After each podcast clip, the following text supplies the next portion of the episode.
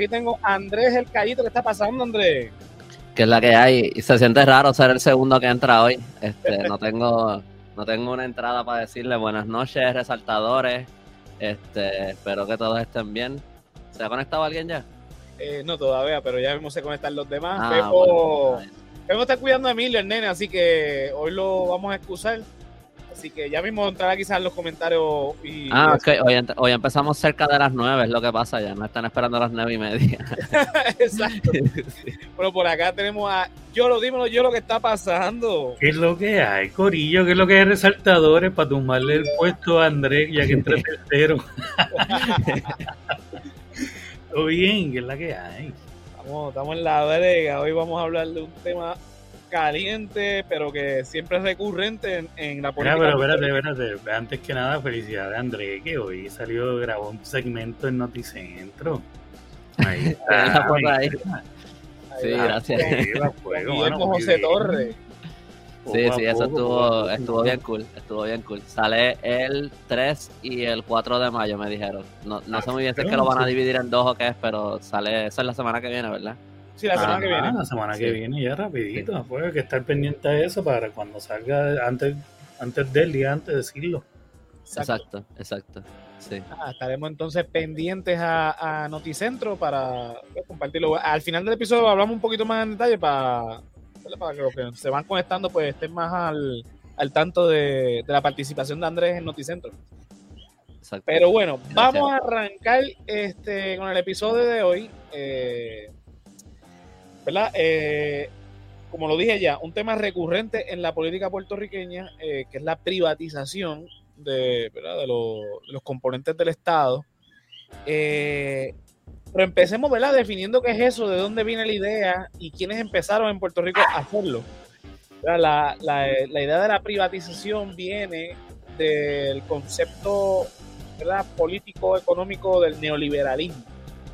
Eso es, no es otra cosa que una filosofía económica que ¿verdad? parte de la idea de que se debe liber- liberalizar los mercados. O sea, que el Estado no regule lo- los mercados, que no regule nada. Que, pues, que sea un mercado libre y que la propiedad privada sea lo que, que- maneje ¿no? La- los servicios, los recursos, la, la, la- la producción, todo. Es, es capitalismo en su máxima expresión. ¿Esa es la definición de neoliberalismo o esa es una parte de lo que es el ne- Eso es neoliberalismo? parte de lo que es el neoliberalismo. O sea, no es la definición per se, pero es parte de lo que es el neoliberalismo, ¿verdad? Este, aquí en Puerto Rico, quienes profesaron esto fue gente como, hasta cierto punto, Hernández Colón, Pedro Rosselló fue un, un gobernador muy neoliberal, eh, Luis Fortuño, Alejandro García Padilla, Pedro Pierluisi, este, O sea, los PNP. y popular, porque García Padilla populares, sí, porque García Padilla que se coló ahí. y no y Hernández Colón también. Lo que pasa es que no. Hernández Colón hizo cosas también que no son necesariamente neoliberales, como por ejemplo, él fue el que compró este navieras, ¿verdad? Y eventualmente Rosselló la vende. Eh, pero la idea, de todos modos, muchas de las ideas de, de Hernández Colón eran, partían de la, de la premisa neoliberal. Pero particularmente con lo de la privatización, yo creo que el, el protagonista de esto fue Pedro Rosselló González, quien gobernó a Puerto Rico del 93 al 2000. Este, y Saludos, Mer. está pasando, Mercedes? Ay, No te saludos. karaoke, lo sé todo. Mira, Mira. so, entonces, pero en, en, en general, se, te, te pregunto para ver si estoy correcto en esto. Eh, básicamente en los gobiernos ahora mismo en Estados Unidos, en Puerto Rico, se, yo creo que se podría decir que los dos partidos grandes son todos neoliberales. Los conservadores en, en Estados Unidos, los republicanos y los demócratas, y en Puerto Rico los populares y los PNP. ¿no? Sí, son neoliberales, sí, Sí. son de derecha, son este, con excepción de uno que otro que pueda estar colado en uno de esos partidos, son de la eh, derecha. Exacto, eh, no necesariamente miembros individuales, pero como colectivo. sí. Como colectivo, sí, definitivamente eh, parten de, de- de toda esta idea neoliberal que, ¿verdad? que en los últimos años también, ha, ha- bueno, desde los, desde los años 80 ha predominado también en muchas repúblicas latinoamericanas. Eh. Bueno, estaba compartiendo la otra vez en el, en el grupo que Luis Fortuño estaba compartiendo con el expresidente de Argentina, que se me escapa ahora mismo el nombre, que fue que eh, sucedió a Cristina Fernández. Eh, y entonces estaba hablando, no, porque la cuestión esto de, del mercado libre, hablaba de esa misma idea, este, que Luis Fortuño también fue uno de los grandes, eh, ¿verdad? Porque Luis Fortuño estuvo bajo la administración de Rosselló y después bajo su propia administración él hizo un montón de cosas como la ley 7, entre otras cosas, que fueron muy neoliberales. Mira, Mercedes pregunta que quién es el de la esquina superior derecha. Ah, estoy aprovechando que estoy recortado. yo aproveché y no me puse la gorra. Está sacando el recorte facial. Después, la, después la enseño al final para que vean el logo, qué sé yo, para promoverlo un poquito, pero ahí. Mira, Mercedes pregunta que si Menem. No, Menem fue este, en el 2000. Yo, estoy hablando uno que fue. Menem? Menem fue presidente de, Argentina en los años, en los principios del, 2000, que fue el que hizo que devaluó la moneda a cero y que un montón de argentinos terminaran mm. fuera de Argentina porque básicamente se volvieron pobres de la noche a la mañana. ¿Cómo se dice cuando una palabra se lee igual de, atrás para adelante? Eh, palíndromo. Palíndromo, eso. Ese nombre es un palíndromo. Sí, pero fue lo que está pasando. sin mangas y todo. Emilio. ¿Qué está pasando, Emilio? ¿Cómo te estás? la que ya, ya, estamos vivos. Sí, Emilio y Vin Diesel ahí. Yo pensaba que no había empezado a grabar. Ah, no, pero estamos aquí con Emilio sí. Ah, bueno, pues yo voy a mutear aquí. ahí tenemos a, Emilio en vivo y a todo colores resaltados, así que olvídate de eso. Vamos a limpiar el lenguaje. Sí, sí. Exacto. Mira, eh, Mercedes te contesta es palíndromo. Sí. Ah, pues ese nombre, ese nombre es un palíndromo. Sí, sí, Menem, sí. Mira, eh, Menem lo odia en Argentina, de hecho. Eh, eh, mencionar ese nombre en Argentina es, decir el diablo. Mira, no, se me escapa el nombre, Mercedes. fue el que estuvo después de, Cristina Fernández, que es la viuda de, de otro que también se me olvida el nombre. este, que en paz descanse. Anyway, el punto es que este señor, al igual que este, al igual que Fortuño, son eh, neoliberales.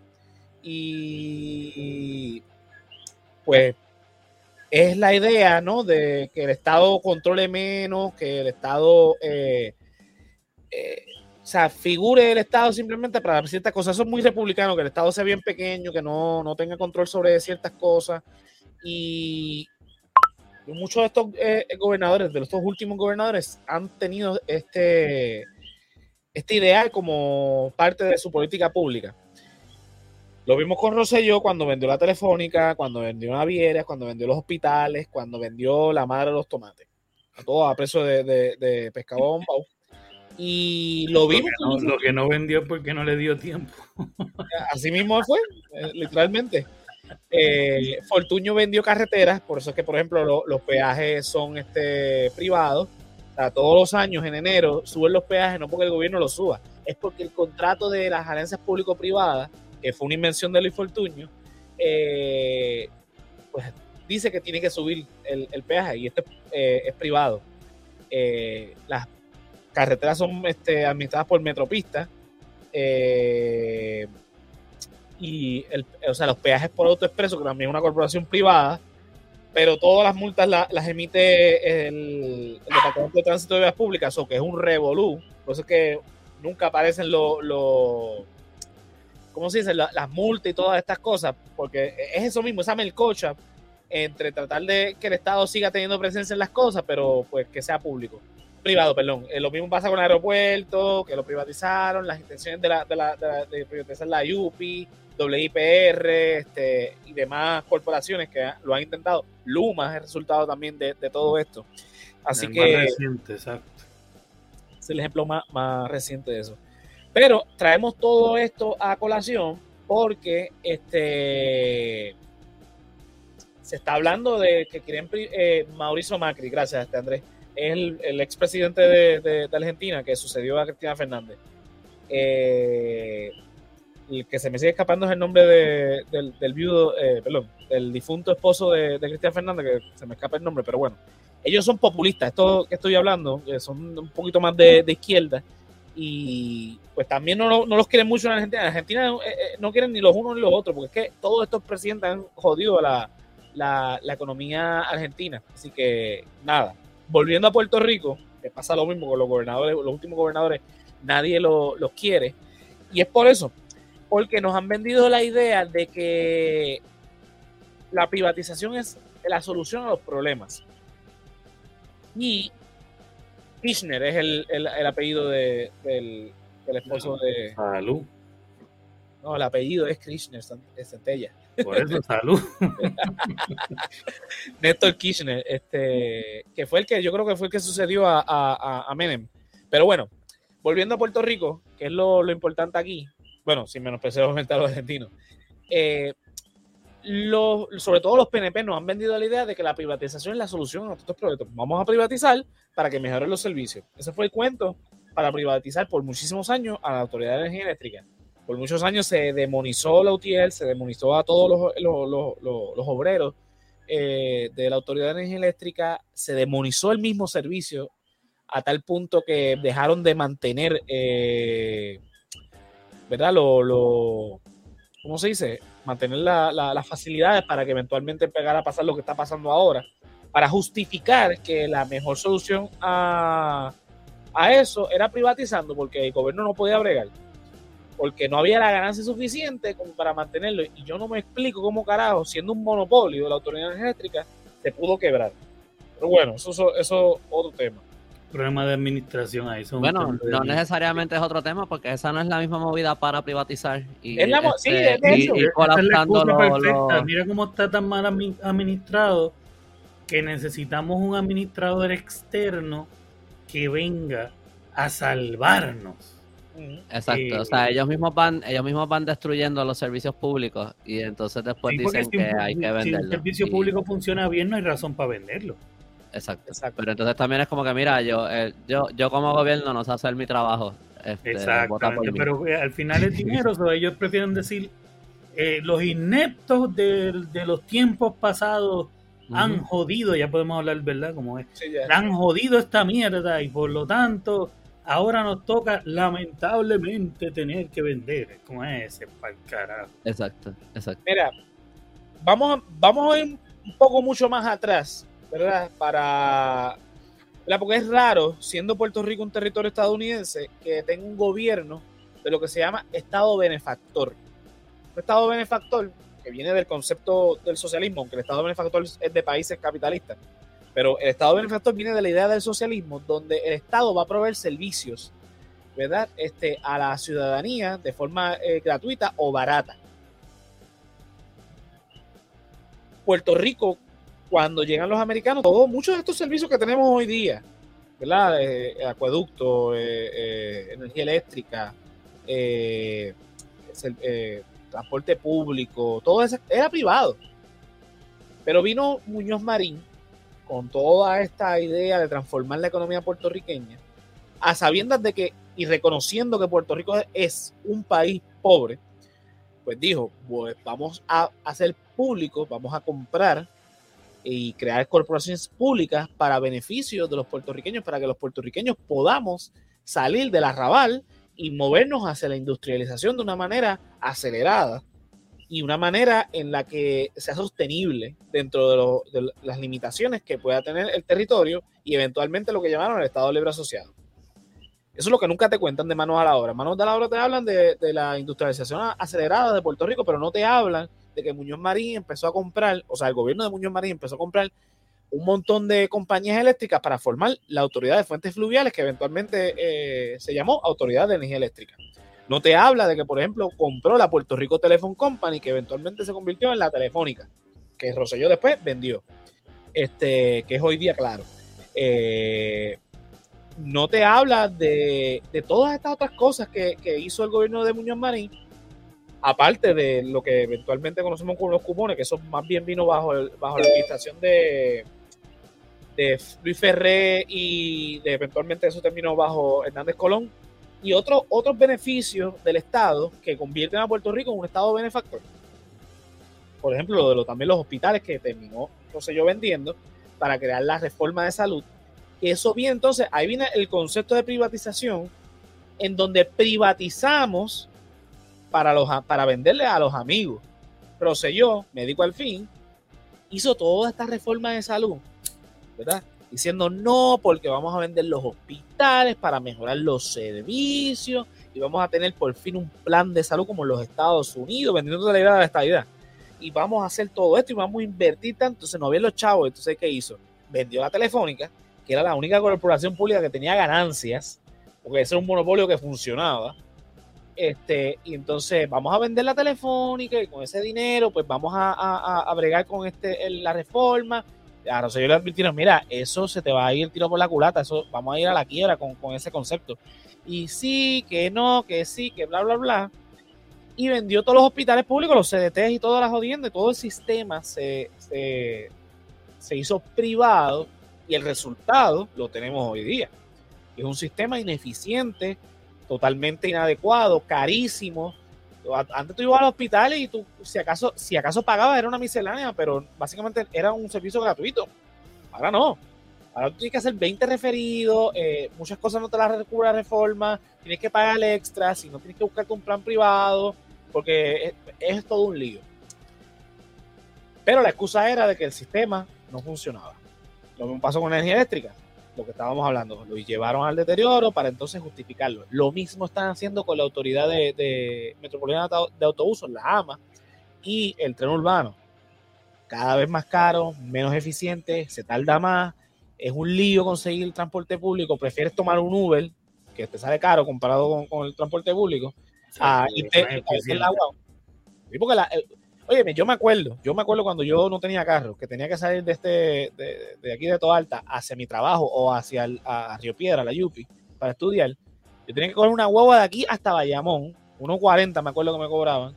De ahí coger el tren hasta Río Piedras, si me quedaba en la Yupi, y si era el trabajo hasta Sagrado Corazón para coger otra guagua que me dejara cerca de Condado. Ni siquiera en Condado, sino en la 18. Tenía que caminar hasta, hasta Condado. Porque estaba 3, 4 horas en, ese trajín. Este, que hacen esto a propósito para empezar a vender. ¿A quiénes le venden? Generalmente a los panas de la vida. Porque ¿A quién le vendió a los hospitales? Posiblemente a panas médicos. Y así eventualmente, con el contrato de Luma, Luma es una compañía que, que nace de la nada para comprar la autoridad de energía, o sea, activos de la Autoridad de Energía Eléctrica, porque la Autoridad de Energía Eléctrica sigue existiendo y seguirá existiendo, porque eso es parte de, del gobierno de Puerto Rico. Eh, para eso, Metropistas, por ejemplo, ¿quién es uno, de los miembros este del, del board de, de Metropistas? Luis Fortuño, quien fue el que hizo el contrato de, de, de Metropistas. Así que esta idea de privatizar para mejorar no necesariamente se traduce en mejoras, porque lo estamos viendo con Luma, está encareciendo los servicios y cada vez es peor el servicio. O sea, lo, lo, la, la, ventaja... Es bien notable que el servicio no. es peor. O sea, con Luma es el mejor ejemplo que hay porque a mí no se me iba la luz tanto antes de Luma como ahora después de Luma. Este, también tienes la, la, la cuestión de que eh, las corporaciones públicas por la naturaleza de lo que es una corporación pública, no obtiene, o sea, tiene ganancias, pero opera en déficit porque la idea es ofrecer un servicio público para, mira, por ejemplo, en Nueva York, en la ciudad de Nueva York, ¿tú necesitas comprar un carro? No. No, New York City te puedes mover con el metro. Con cualquier servicio de, de, de este público de transporte y está y funciona la economía de Nueva York funciona precisamente por eso y es una, una meca eh, eh, económica esa Nueva York entonces ¿por qué Puerto Rico no puede funcionar de esa manera? ah porque es que el, el gobierno de Puerto Rico está diseñado de tal manera que prefiere que la gente compre carros porque para el gobierno es un ingreso mejor que el mejorar los servicios de la AMA a pesar de que una buena economía haría que la, este, el gobierno tuviese mejores ingresos, pero bueno, ¿quién le, ¿quién le hace entender eso al gobierno de Puerto Rico? Son otros, otros 20. A donde me quiero mover es que llegábamos, llevamos el punto eh, en, en, en, Puerto Rico en donde ya es insostenible el gobierno, está tanto en la quiebra porque le ha dado tantos contratos a, a PANA, donde han sobrevaluado este, eh, los precios de las cosas, donde, eh, o sea, inflado, debo decir, eh, donde los contratos son unos contratos que tú dices, wow, en serio. Eh, Y llega el punto donde ahora vamos a venderlo todo. Véndelo todo, que lo se, encargue lo privado y que sea lo que Dios quiera. Que se joda el, pueblo. ¿verdad? Llegamos entonces al caso de que se está denunciando de el centro ceremonial Caguana y eh, lo que era la base Roosevelt Roads. Específicamente con estos dos casos, el caso de Caguana, por ejemplo, que desde hace años se está denunciando que está en deterioro. Eh, ¿Qué es lo que lo, quieren hacer ahí? La pretensión de, del gobierno de Puerto Rico es que la administración pase al gobierno municipal de Utuado, que evidentemente no tiene lo, lo, los recursos ni el personal adecuado para eh, bregar con, con, un, con, un, lugar arqueológico como este. Para quien no tenga la idea de qué es el Centro Ceremonial Indígena Caguana, es un parque eh, arqueológico, ¿verdad? Eh, donde se encontraron diferentes, ¿cómo se dice eso?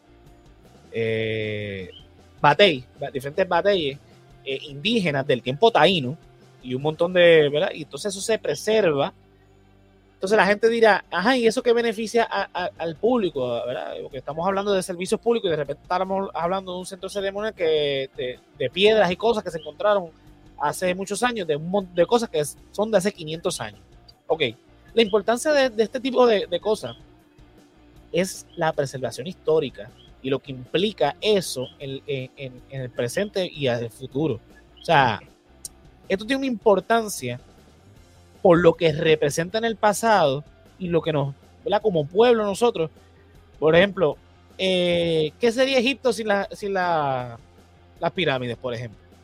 Aunque está abandonada realmente, pero pues este, arqueológicamente, eh, sí, arqueológicamente hablando, pues es una cosa bien grande que, es difícil como que destruir, ¿verdad? Y yendo más allá, nosotros no tenemos descendencia pura eh, indígena. Nosotros no tenemos eh, un sitio en Puerto Rico que nosotros podamos ir y podamos observar las, la, las costumbres de aquellos tiempos todavía ejecutadas en un orden, ¿sabes? Todavía más natural a como se hacían, como en prácticamente muchas otras partes del mundo, donde tú puedes ir a adentrarte en diferentes partes de, de esos países encontrar pues, pues, todavía gente más apegada a esa eh, parte de su cultura, más cerca genéticamente, más... Eso aquí nosotros no lo tenemos, entonces tenemos que preservarlo. Lo más cercano a eso es este, el Tibés en, en, en, Ponce, Caguana, este, la, la exposición de, de los taínos en la Universidad de Puerto Rico, que no la sacan todo el tiempo. Eh, o sea, esto tiene un valor histórico en la sociedad muy importante, porque esto es lo que entonces nos define eh, como pueblo. O sea, esto es lo que nos da a entender, ah, ok, por eso es que hacemos este tipo de cosas. Muchas palabras taínas se preservan en nuestro español. La palabra como engañangotado, por ejemplo, viene de, de, del taíno. Y así un sinnúmero de, de otras palabras que, ¿verdad? Ahora mismo no, no, no, no, las voy a recordar todas. Pero... Tiburón, hamaca, barbacoa, este, bohío.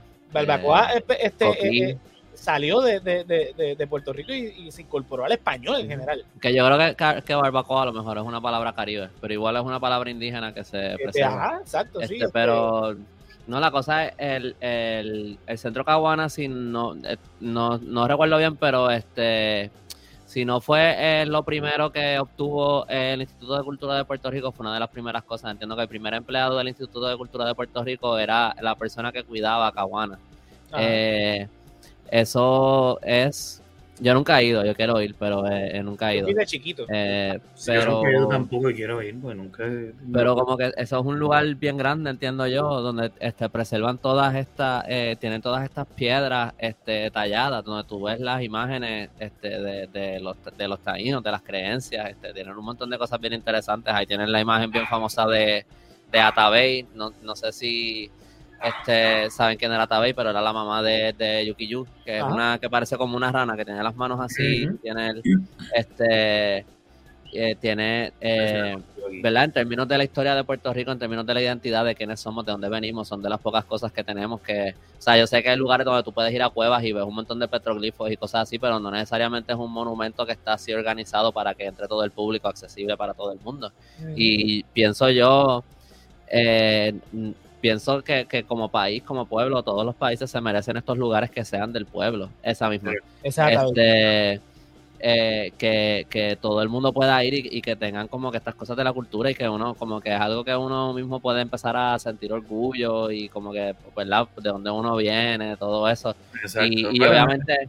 Usualmente tú crees que yo, yo saco el teléfono para buscar cosas, yo soy bien vago, yo no, pero esta mierda es como que, mira, yo quiero que todo el mundo vea. Sí, sí. Pues, pues en verdad, en, en, este caso se movilizaron, que, que, me gustó ver eso, todos, todos estos grupos de, de, taínos eh, que hay en Puerto Rico, eh, se movilizaron y montaron esta campaña. Yo al principio no había visto bien lo que era, eh, ya había visto algo de que iban a privatizar, pero no lo había leído muy bien hasta que una, un seguidor mío me lo envió por, por DM. Y entonces le pregunté y entonces entré y leí los posts y ahí fue que vi el, el documento que decía que se lo van a pasar al municipio de Utuado, que, ¿verdad? Utuado es Utuado, Utuado. Este, y entonces, este, que, este, no, ellos, eh, hay una cosa que decía era que tenían básicamente la opción de, pasárselo a, a, una, a manos privadas o a non-profits o no me acuerdo qué más, pero básicamente lo que era una cosita que estaba como, como casi como escondida porque estaba con una página bien atrás, pero básicamente decía que tienen la opción de pasárselo a manos privadas. Eh, La administración o lo que sea, no me acuerdo cuán amplio era el lenguaje, pero eh, y ahí pues todo el mundo rápido, dame un break.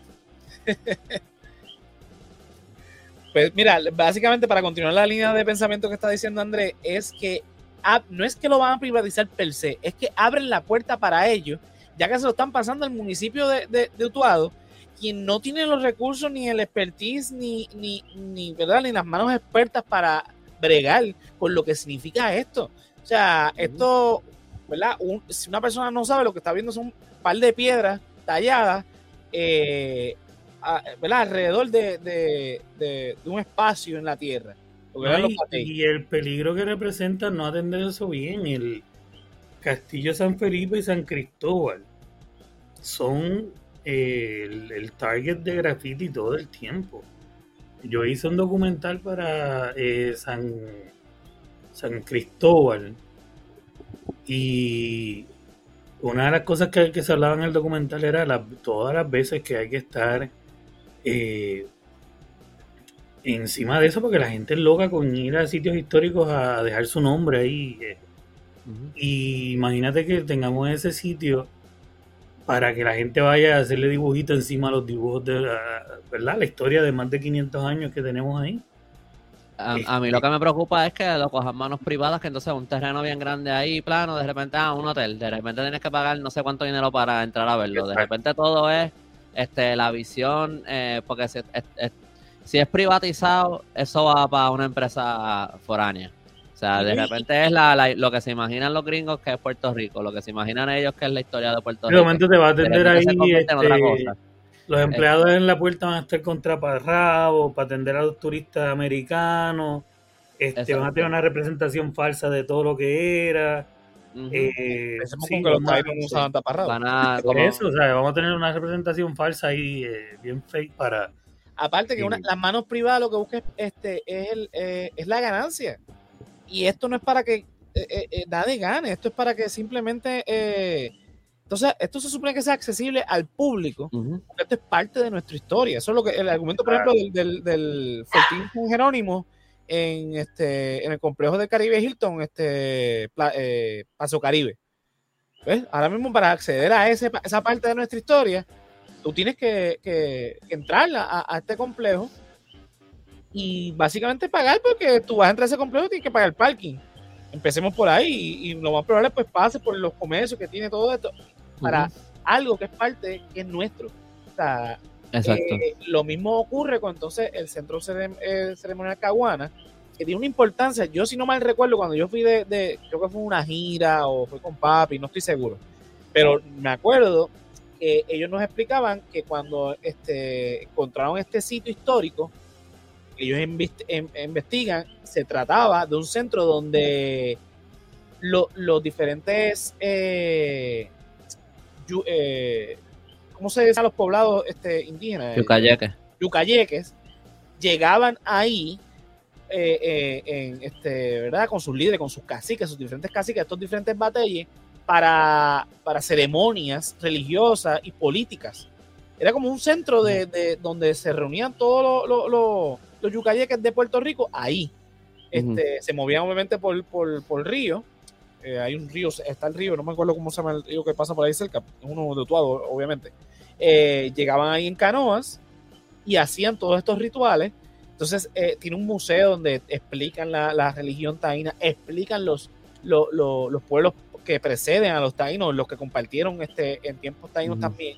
Eh, que tiene una, importancia eh, grande en nuestra historia, porque son los, nuestros pueblos originarios, o sea, eh, son los pueblos que llegaron aquí a, nuestro archipiélago que, y que cuando hubo el, el, encontronazo de, mundo, que eventualmente se mezclaron, pues surge, ¿no? Los puertorriqueños, pero que todavía nosotros tenemos mucho de, esos grupos taínos, sobre todo los taínos. así que eh, el abrir la puerta a la privatización, ¿verdad? Porque partimos de la premisa de que, volvemos, el municipio de Utuado podrá tener la mejor intención de bregar con esto. Pero al no tener los recursos, ¿verdad? Que sabemos que no tienen los municipios, o los municipios, y más con la Junta de Control Fiscal, no tienen los recursos necesarios para administrar el municipio, que va a estar administrando un, un parque arqueológico pues yo eh, leí que yo leí que la gente de, de Utuado no apoyaban eh, que, se hiciera la transferencia. Eh, el alcalde después, lo que lo que estaba, los grupos estos indígenas que hay en Puerto Rico hoy día, este, ellos se movilizaron bien brutal y hicieron unas manifestaciones, unas cosas y, llevaron esto al ojo público porque nadie le estaba prestando atención a esto. Y, parece que a raíz de esas manifestaciones, pues la, senadora o representante que presentó el proyecto lo retiró. Eh, después entonces el alcalde Utado dijo, ah, no, no, yo no lo quiero, yo no, yo no lo quería, pero obviamente parece que eso no era verdad, que es cuando él vio el backlash. Pero claramente, para mí, o sea, obviamente estamos asumiendo cosas porque no hay, no tenemos más hechos de nada, pero para mí es muy claro que la intención era privatizar desde el principio, porque para que tú vas a pedir algo que tú no tienes los chavos para mantener porque no tiene ningún sentido. A menos que sea que, ya tú tienes alguien a un comprador. Así que puede ser este que era una forma de ponerle dentro del lenguaje de poderlo hacer. Exacto, exacto. Eh, by the way, algo que eso que dice Pedro Santiago es lo que yo iba a preguntar. ¿Por qué no se lo pasan a las universidades que tienen programas de arqueología? Pero si, la, pero si la misma universidad de. ¿Cuál es la universidad de Utuado? Es de Adjuntas, que la que están a punto de cerrarla. Yo no. Yo la UPR, de, de, Utuado, sí. Es que la misma universidad. yo creo que está más, más safe en el ICP, honestamente. Y el ICP, no, el ICP no lo quería soltar. El ICP fue otro calzó la voz bien alto. Ellos no querían eh, soltar Caguana. Yo creo que está mucho más seguro. Ahora mismo, como están pasando las cosas con las universidades, ¿verdad? A lo mejor en algún momento eso no, sería una mala idea, pero ahora mismo, como está la situación con las universidades, yo no, yo no le pasaría nada a las universidades. Yo creo que eso sería peor. primero que nada, saludos a Quinn que se conectó, a Pedro, eh, a Fernán que está por ahí de Cultura Aquí, que está esperando que Elon Musk Mira, viste que se conectaron a las nueve y media porque hoy empezamos temprano y nos estaban esperando a las nueve y media. Dile, a Elon Musk que también le vendemos los canales de nosotros. Mira, algo que quería, quería responder un comentario aquí de Mer, que, del tren. Eh, una cosa que la gente no, no sabe es que el tren de Puerto Rico, el, tren de circunvalación de Puerto Rico, no era una obra pública, eso era privado. Eso fue privatización. Era de los dueños y, de. Y, eso, la razón por la que eso cerró es porque ellos no le estaban pagando a los empleados lo que se suponía por leyes federales. Y ellos demandaron y el tren se fue a quiebra. Y ellos terminaron teniendo que vender las piezas para pagar la deuda que ellos tenían. O sea que ellos eran eh, bien abusadores con los empleados puertorriqueños. Era una empresa privada americana que tuvo un montón de chanchullos allí. También tuvo casos de corrupción en Estados Unidos. Y por eso fue que, que eso cerró que tampoco, eh, y, era más, salía más barato transportar por carretera que por tren, porque el tren tenía que mantener las vías y todo, o si tú transportabas por el tren, tú tenías que pagar por todo eso, versus si tú eh, guiabas un camión por la carretera, tú no tenías que pagar por el mantenimiento de la carretera. Y, y aparte de eso, el tren solamente le daba la vuelta a la isla alrededor, no cruzaba directo. O sea, si tú querías Era- ir de San Juan a Ponce, tú tenías que ir por, tú tenías que ir por Aguadilla, Rincón, Sí, que Mayagüez, era otro gasto porque una vez parabas en el pueblo que era, tenías que pagar como quiera un camión para que te llevara a donde iba. Exacto, exacto. Pero que el tren nunca fue una obra pública, el tren Lo de Puerto curioso Rico. de, bueno, originalmente en el tiempo de España sí, pero lo que pasa es que obviamente cuando pasa algo en España... eh, No, eh, no, no, no, no. Cuando bajo España tampoco era, era público, siempre fue privado. Ellos se lo pero dieron a un tipo. pero fue una comisión, o sea, eso fue una, una, este, eso el gobierno de España hace la comisión. Lo que pasa es que el gobierno de España trabajaba diferente a como es el americano y entonces lo comisionan, eh, lo comisionan a empresas privadas para que lo construyera. Eso Exacto. obviamente pasa al, al gobierno de los americanos, los americanos pues lo terminan de, de privatizar por completo. Ahora, Lo que pasó es que, lo que pasó es que ellos se lo dieron, le dieron el contrato a un empresario español que él también tenía unos barcos en Puerto Rico. Y ese tipo nunca lo terminó de construir. Él, Ajá, exacto. él dijo que lo iba, y les dieron unas concesiones brutales para que lo hicieran, las más generosas de toda Latinoamérica, para que construyeran ese tren. Y nunca lo construyeron pues. a tiempo, a, a nivel de que cuando llegaron los americanos, eso todavía no se había terminado de hacer. sí, Lo los americanos fueron quienes poco. terminaron eso. Pues el tipo el verdad- chavo de joder, tío. pero ellos siempre le el dieron que el- viene, eh, Manolo estaba bregando con eso. Pero ellos siempre le dieron el, el contrato a empresas privadas. Esto siempre Ah. fue un proceso de privatización desde el principio. O sea, Sí, lo- eh, y, el- y era para, y era para como- transportar tropas por la isla, la razón por la que lo hicieron. Bueno, cuando, las eh, carreteras, cuando las carreteras también empezaron fue igual. Eh, el puente de los hermanos lo construyeron los hermanos Ben, Eh, unos cubanos que tenían emisoras de radio en Puerto Rico, para poder transmi- tra- tra- transportar sus pendejas más fácil.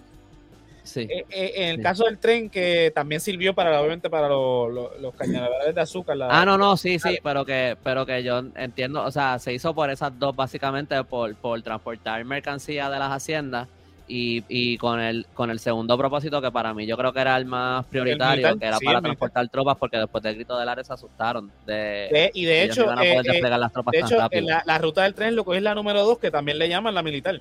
O sea, La militar. Por, eso mismo. Este, Mira. pero que, pero que lo, lo de transportar gente era secundario. O sea, era como No, un eso vino después. Eso vino muchísimo después, lo de transportar No, gente. bueno, no, se, se transportaba gente desde el principio, pero eso fue algo que, mira, ya tenemos las vías, como que era básicamente como que vamos a hacer esto para estas otras cosas y tenemos, y pues, de paso, pues también se puede mover gente.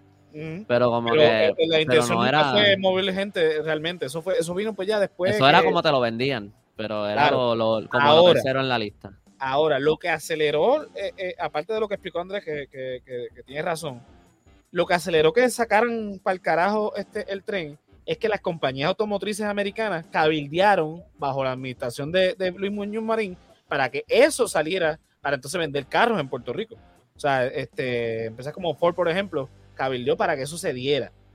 No, pero es que ya, ya eso estaba en quiebra, ya desde el- eso, desde antes de que Muñoz Marín eh, fuera gobernador, ya el tren estaba colapsando, ya desde los 30, 40, ya el tren estaba colapsando. Ya, eso ya no fue Muñoz por- Marín estaba en, en- en- en la- en el, en el ruedo Sí, pero la, pero, pero el, pero la compañía se estaba yendo a quiebra. La compañía no había sido rentable desde como los 20. Ellos, ellos no, no, el, el tren se estaba, se estaba decayendo, no le estaban dando mantenimiento. pero ojo con lo que dije, lo que dije fue que aceleró el proceso.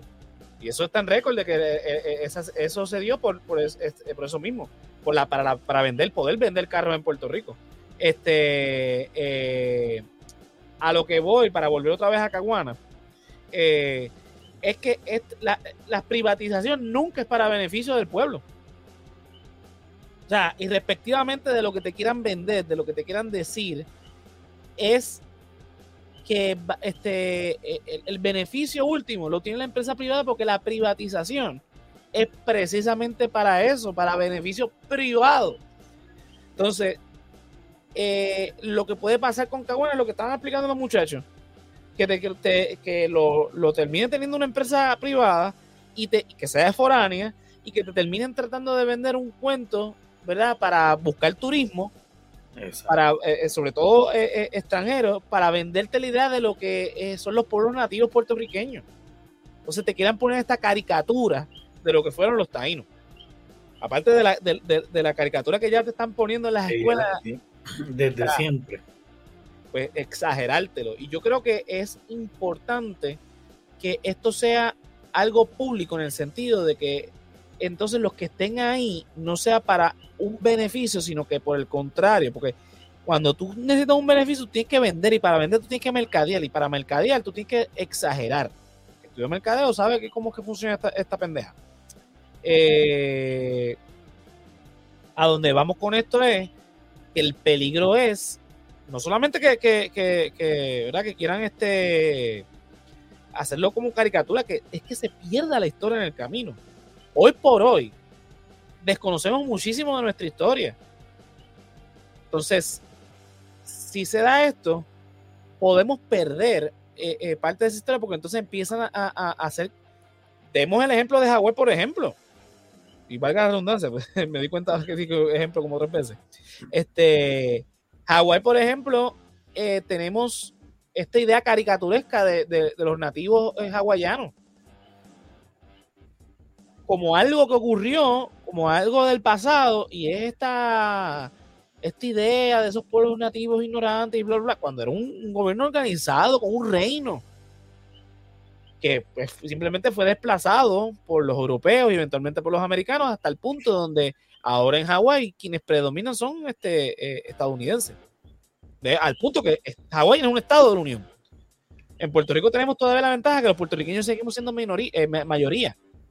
Pero va a llegar el punto donde vamos a ser minoría, entonces van a querer construir todo este imaginario eh, ficticio para poder vender. Entonces, eso es un peligro. Yo creo que, que ¿verdad? Eh, ay, ¿cómo se llama el que fundó el Instituto de Cultura Puertorriqueña? Este, Ricardo Alegría. Ricardo Alegría. Una, una de, de, de, las cosas importantes que él, que él promovió con el Instituto de Cultura Puertorriqueña era preservar la historia. Por ejemplo, el Bio San Juan existe hoy por hoy gracias a que Ricardo Alegría abogó para que se preservara porque la intención de los desarrolladores era tumbar todos esos edificios viejos y poner hoteles ahí, convertir a, a, a, a Isleta de San Juan en una, una, zona turística moderna, tipo Miami, tipo este, eh, Los Ángeles. Pero si no llega a ser porque Ricardo Alegría eh, mete mano con el Instituto de Cultura Puertorriqueña, hoy por hoy el Bio San Juan, con el encanto que tiene el Bio San Juan, no existiría. Y es porque, ok, representa una parte de la historia donde fue represiva con los pueblos originarios, bla, bla, puede tener todo, pero es historia, eso es parte de nuestra historia. Y eso hay que, esas cosas hay que preservarlas. Y el, el Caguana, al igual que Tibes, tiene esa importancia. Y Tibes tiene una importancia diferente a Caguana porque Tibes, por ejemplo, no es taíno, es Igneri, si no me equivoco. Eso, eso hablan también de los taínos en el museo, pero el, el sitio arqueológico es un sitio arqueológico eh, con importancia este, de los Ineris, si no, mal recuerdo. Eh, en el caso de Caguán son los taínos. Eh, o sea, son un montón de cosas. Y lo que iba a decir de las universidades, yo cuando estudiaba, cogí un seminario que se llamaba Pueblos Originarios, si no me equivoco, que la daba el, este, Edwin Crespo, que en paz descanse, que fue, de hecho, fue el no, sé si es secretario, el, director de, ciencias forenses bajo Ricardo Rosselló, que murió estando en el puesto por lo dio cáncer. Él es arque, arqueólogo, biólogo y, antropólogo forense, era, ¿verdad? Y él nos, él nos llevó a, a, laboratorio que tiene la Universidad de Puerto Rico, en la Yupi, en Río Piedra, cerca del teatro, donde tienen un montón de, de piezas arqueológicas de la cultura saladoide y ostionoide, creo que eran.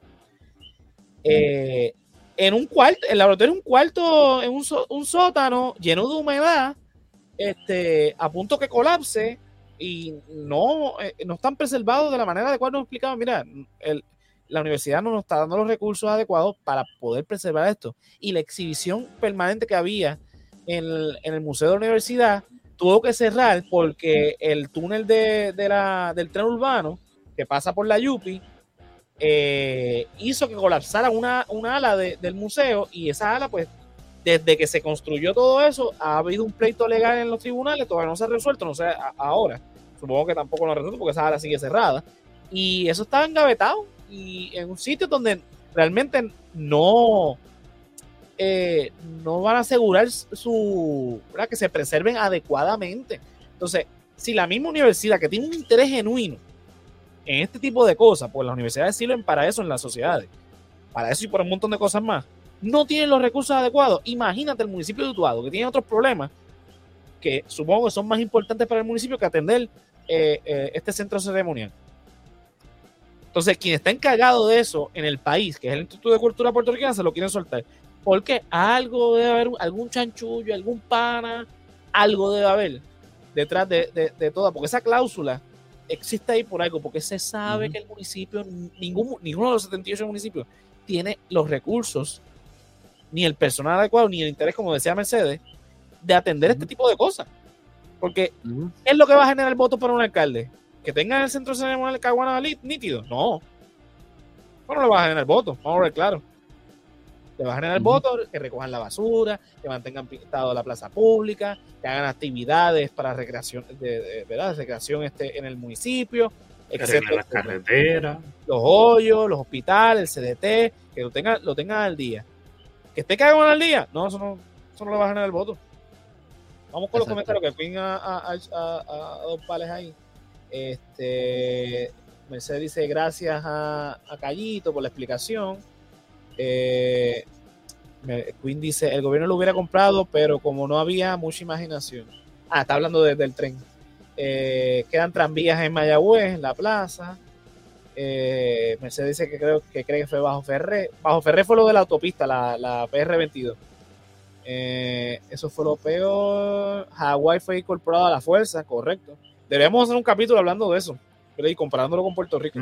Es que aquí va a pasar lo mismo porque una de las cosas que eh, una de las condiciones de Estados Unidos para incorporar a Puerto Rico como estado es que todo el mundo aquí hable inglés. Y, pues que es más fácil educar a todo el mundo para que hable inglés o votarnos a nosotros y traer aquí un montón de gringos. Exacto. De hecho, con todo esto de las leyes 2022, parece mucho lo, que se hacía con la ordenanza del noroeste, que era, era la, la, las reglas a seguir para los territorios, eh, según ellos, no organizados y no poblados, entre comillas, porque habían, habían indígenas, eh, para entonces convertirlos eventualmente en estados. Así que es un buen tema para, tocar en la clasecita de José. Aquí nos pone Queen, eh, por eso hay que preservar los cascos urbanos y otros lugares de importancia histórica y cultural. Totalmente de acuerdo.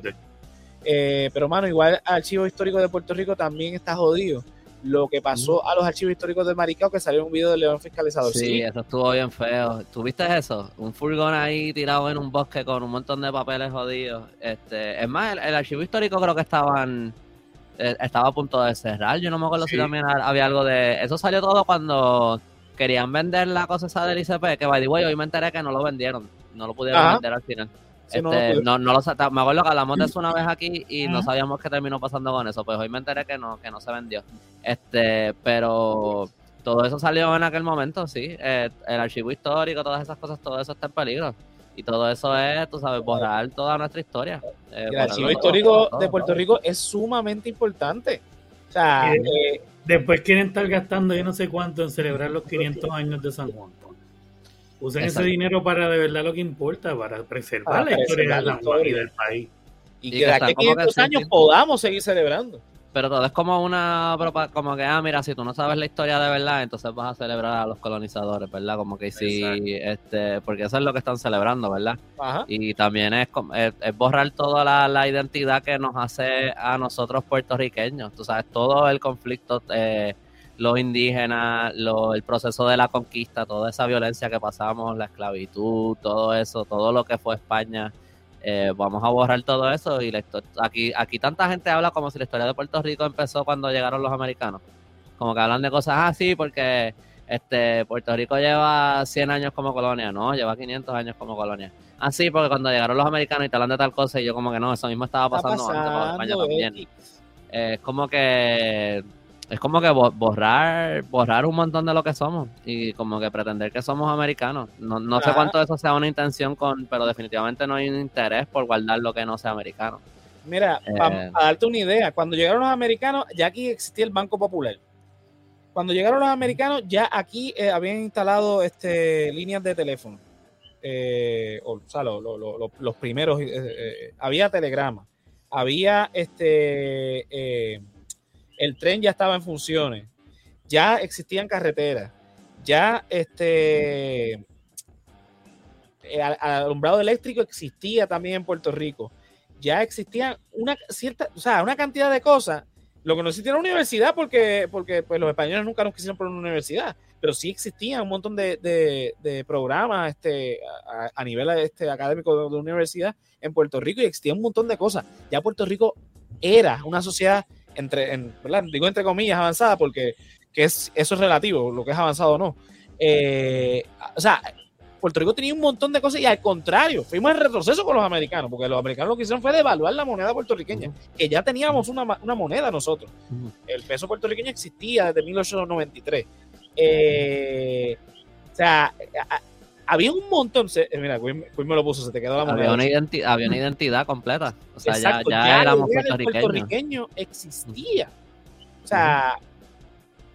¿Qué, ¿Qué, están hablando de que.? Porque es verdad lo que dice Andrés, mucha gente piensa que la historia de Puerto Rico empezó con los americanos. Hay otros que también pretenden que la historia de Puerto Rico eh, empezó cuando llegaron los españoles. No, también, la historia de Puerto también. Rico es mucho más antigua que eso. Por eso yo tengo en el, en el callito, de, si tú entras a mi página en Instagram, dice establecido en el año 6000 antes de Cristo. Este, ah, sí, es verdad, es verdad. Sí. Yo, me acuerdo que una vez lo vi y que está curioso.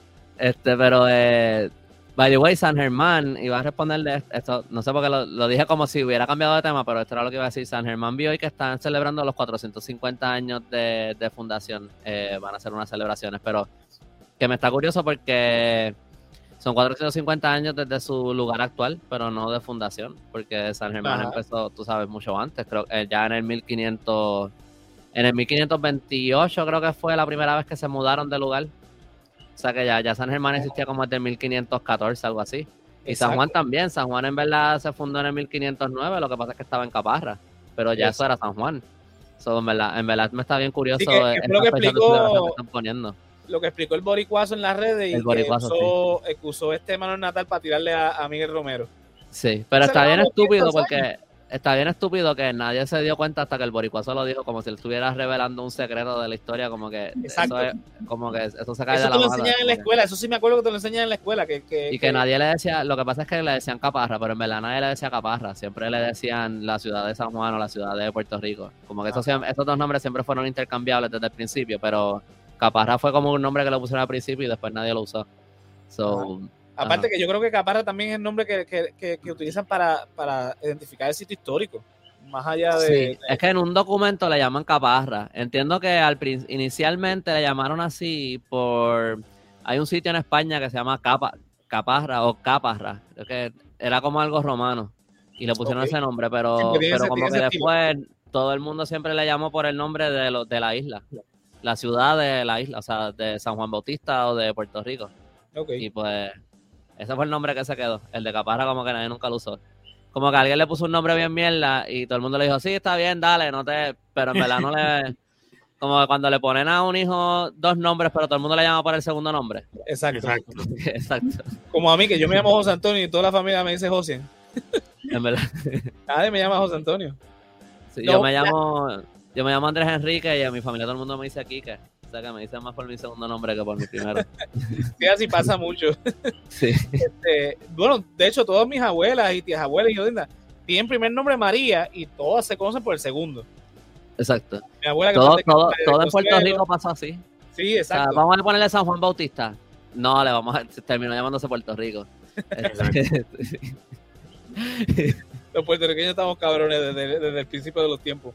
Mira, pues, eh, quería hablar también un poquito de lo de Roosevelt Road, pero pues lo dejamos para la ocasión porque ya estamos en la hora. Yo creo que el, el tema giró más a, a, lo importante, que es la cuestión de la, de, ¿verdad?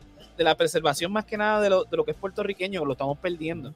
Con el archivo histórico está pasando lo mismo, hay una dejadez por parte de, yo no sé si es adrede o por falta de fondos o no sé qué carajo es, pero, mano, la historia es tan importante en tantos sentidos, o sea, cuando, por ejemplo, nosotros que hacemos esto, ¿verdad? y creo que Andrés le ha pasado lo mismo con su página del Callito, que pegamos la historia, los jóvenes nos escuchan y dicen, coño, que eso pasó en Puerto Rico. No solamente jóvenes. Mira, me pasó no hace mucho una vez, eh, le estaba hablando uno de los, de los, muchachos del trabajo de la revolución del 50. Y está esta otra colega bartender que trabaja eh, cerca ahí en el Villa San Juan, donde yo trabajo. Y me dice, que es mayor que yo, y me dice, coño, José, yo no sabía que eso había pasado aquí. y le pego a hablar detalles y pero ¿dónde carajo enseña? Eso yo le digo, eso no lo enseñan en la escuela, eso tienes que investigarlo.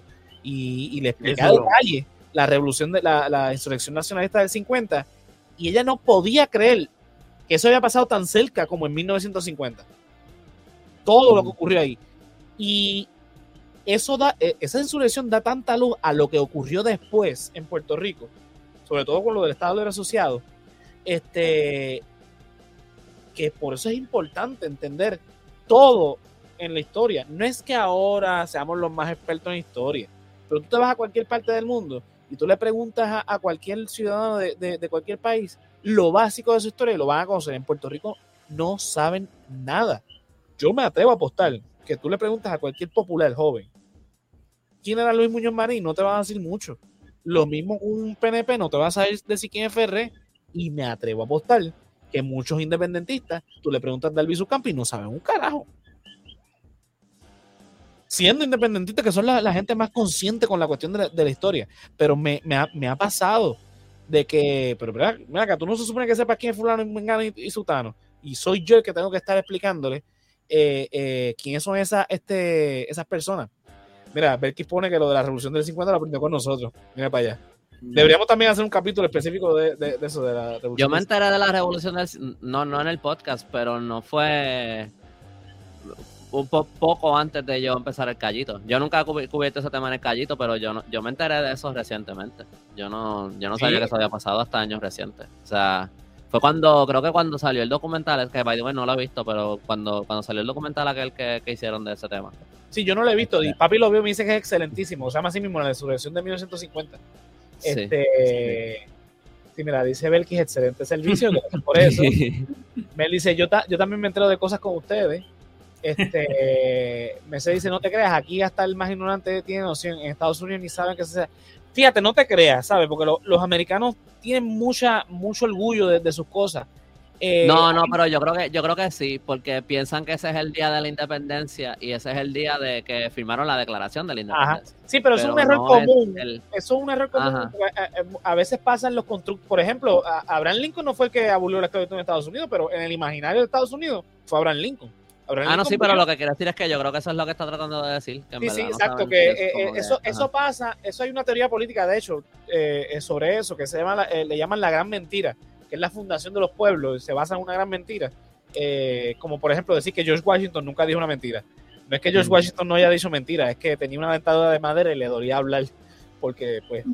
eh, Yo pensaba que eso también era un mito, que él no tenía de verdad una dentadura de madera. Sí, Este- no, también, esa- es, es que son, exacto, son, yo, yo creo que son un mito, pero bueno. Rómulo y Remo, este... Exacto, son, son mitos que se crean, eh, a veces que se sigue repitiendo el papagayo y pues uno piensa que, que es verdad. A donde voy con esto, que era lo que te voy a decir, era el documental de, de Tito Román, del antillano, prueba Ah, este es bueno. argumento que estoy, estoy diciendo. Excelentísimo documental, véanlo. Eh, yo creo que él lo tiene en su canal de YouTube. Este. Yo lo vi en, en el... Ah, él lo sacó gratis. Yo, yo vi algo de que él lo iba a liberar, pero yo lo, yo lo vi. Él lo tiene en su website que tú lo puedes alquilar por Vimeo o por Ajá. otros servicios. Él tiene en su website que tú puedes alquilar su Yo, documental. yo se lo compré en DVD, yo lo compré en DVD, yo lo vi en Fine Arts cuando salió. Lo Ajá. compré cuando lo sacó en DVD y creo que sí lo tiene para alquilar en Vimeo y creo que lo liberó, no así sé si que yo lo todavía, Este, no sé si todavía lo tiene, pero Yo sé que él puso en un momento que él lo iba a liberar si llegaba a no sé cuántos seguidores, algo así. Denle follow, by the way, para ver si lo, para ver si lo libera. Porque lo Sí, sí. Si no lo Porque el- todavía. el documental es excelentísimo. Él se va aquí en Bayamón, hay una, hay una Y ahí fue que salió el hijo de Boriken. Ahí fue que él empezó como rapero. Él es el que está recitando en ese documental. ¿Sabes Ah, el ok, rapero sí, el hijo sí, de Boriken? Sí, sí, que hay sí, sí. alguien como recitando como una poesía. Él, exacto. él- él tenía como un grupo de plena. Y creo que de ahí en adelante es que él empezó a cantar rap por ese documental. Nice. Sí, porque es verdad, Ajá. no me acordaba de ese detalle. Este, mira, dice Belkis, el documental de la tía me dio vergüenza ajena. Es verdad. Sí, porque eh, eh, eh, era lo que Yo iba a decir ahora. yo me quedé con el hijo Ah, tú dices por, por la historia. Pensé que era, pensé que fue que odiaste el documental. No, no, yo me imagino que es por esto que voy a decir. Eh, él Sí, se sí, va sí. por el, eh, la avenida Betances aquí en Bayamón, que aquí hay una avenida que se llama Ramón, eh, Ramón Meteo Betances. Este, Y le pregunté a la gente. y le pregunta a la gente, mira, ¿tú sabes quién fue Ramón Meteo Betances? Y hay uno que le contesta, mira, yo empecé a trabajar aquí los, este, Antil, voy a preguntarle al dueño a ver. Como que, ok, estoy hablando por de la Yo iba a comentar eso ahorita cuando ustedes están hablando de que mucha gente no sabe quién es este, quién es Ferrer, quién es el otro. Que muchas veces los vemos cuando salen esta gente a hacer las preguntas a la calle. Para, como, como manera de, de sketch de comedia. Eh, pero es el sketch, el sketch de comedia que no falla. Tú vas a la calle y le preguntas sobre próceres a la gente. Y desde los más jóvenes hasta los más viejos no te saben decir un carajo. La cosa es que a mí eso, tú sabes, cuando ponen esos clips en YouTube, de, de que es más jodiendo, no este documental, pero cuando lo hacen como que, ah, ¿cuánto es 4 por 18 más 5 menos, qué sé yo? No, no son cosas tan complicadas, pero les preguntan cosas a la gente y la gente no sabe contestar.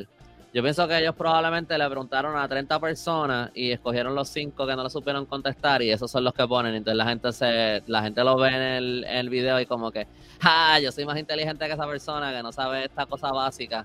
Como que, y entonces, y entonces pues después también entonces tiene ese segundo efecto que uno se queda pensando que todos los puertorriqueños son unos morones. Claro. Sí, no, Pero- depende de quién haga el contenido, porque es como todo, lo pueden manipular así también. Ajá. Exacto. Mira, Belkis pone alrededor del, Caribe, ca- del Caribe conocían de Betances aquí es una mera calle, avenida o escuela. Y de hecho, yo en el resaltador, antes que empezara lo del podcast, subía una, unos posts que el titular decía, no son solamente calles, edificios y carreteras. Por eso mismo, cuando eh, Alejandro García Padilla eliminó un montón de días festivos en Puerto Rico, la mayoría de esos días festivos eran natalicios de, de próceres. Y yo decidí entonces buscar no solamente la de las fechas del que él eliminó, sino buscar toda la cantidad de próceres, hombres y mujeres que recordara, y personas importantes en la historia, ya sea del deporte, de las artes, de que no- que a veces no se recuerdan, y me di la tarea de publicarlos día por día. Mira, fulanito nació este día, hizo esto, esto, así, así, bla, bla, bla, pa, pa, pa, y le ponía el titular, no son calles, no solamente calles, edificios y carreteras, porque a veces tú dices, Muñoz Marín, hace el aeropuerto. Yo le ento- ah, tienes que hacer sí. una, tienes que hacer una de, de James Bond, ya, ya que me, me hicieron quedar mal, este, que, que yo aquí hablando de la espía y era un era tema, el ornitólogo que Ornitólogo. así es que se dice, los que estudian aves. Sí. Este, sí. Este, ornitorrinco. El ornitólogo que, que, que estudió las aves del Caribe y, y yo hablando, y yo pensando que era el espía, deberías hacer uno de ese para Sí, también. sí. Pero mira, este, contestando a Mercedes, eh, en el mismo documental del antillano, él no solamente va a Puerto Rico preguntando a la gente que mucha gente no sabía. La, la, la parte más curiosa era cuando se fueron en, en el, en, la, en la Universidad de Puerto Rico en Río Piedra, hay un edificio que se llama Ramón Emeterio Betance, que es de las de ciencias sociales, hay un busto de Betance. Y le pregunta a este chamaco, le dice, mira, sa- eh, frente al busto, ¿tú sabes quién es Ramón Emeterio Betance? Él dice, no, lo que pasa es que yo estudio biología porque quiero ser médico. Y él le dice, ¿tú ¿Ves sabes que él era un médico? Betance era doctor? Exacto. Uno de los más importantes de la época. Exacto, no te salvaste como quiera porque era doctor. Y yo no sé, yo no sé mucho, Pero sabes que sé que. Mira qué cojones. A mí La me- cuestión hubo, que- una, hubo uno de esos en la universidad, no sé si es ese mismo que tú estás diciendo, no me acuerdo lo que dijo, pero yo me acuerdo que dio una Yo no vi- yo no documental. complicada, como que súper súper complicada, con palabras bien largas y toda la cosa, que al final lo que estaba diciendo es que no, no sabía quién era.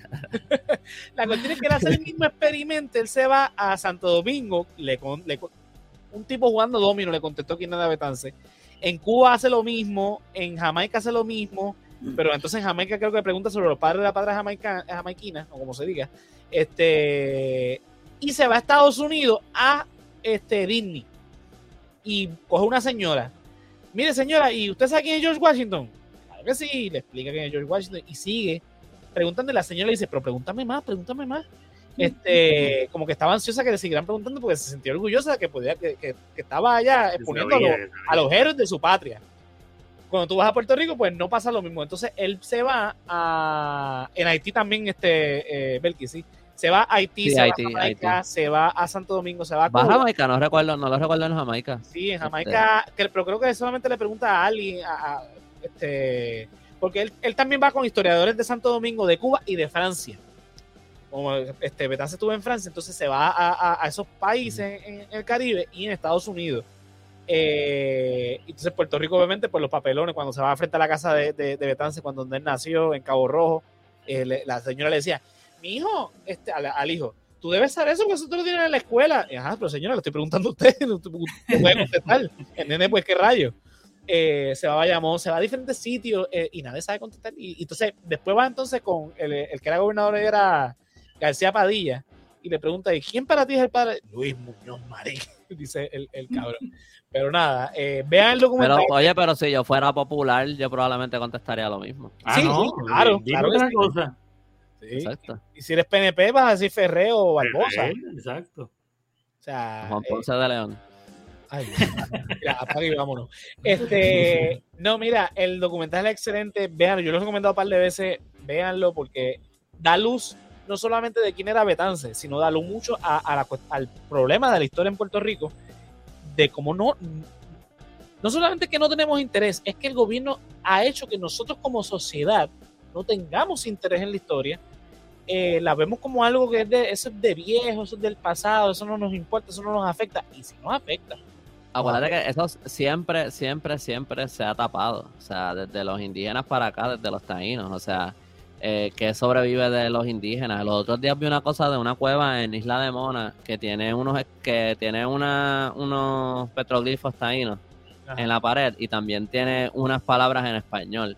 Parece que en algún momento un español que vivía en la Mona y parece que tenía algún tipo de relación buena con los, con los taínos.